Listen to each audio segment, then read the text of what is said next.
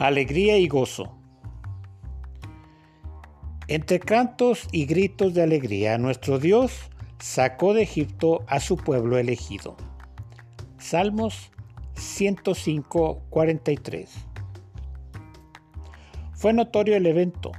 Por todas partes del mundo conocido se hablaba de las maravillas del Dios de Israel.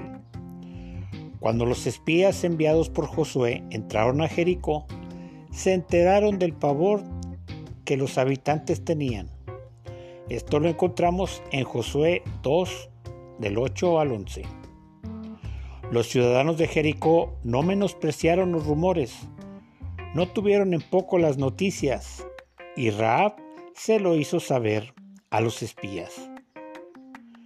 No se trató de solo una salida memorable de una larga cautividad.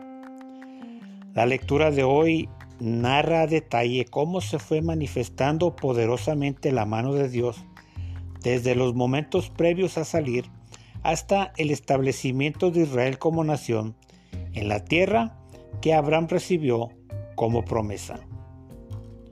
Lo que Dios comenzó contigo seguirá acompañado de milagros y maravillas. Dios establecerá sus propósitos en tu vida. Que la alegría y el gozo sean porque Dios está actuando en ti.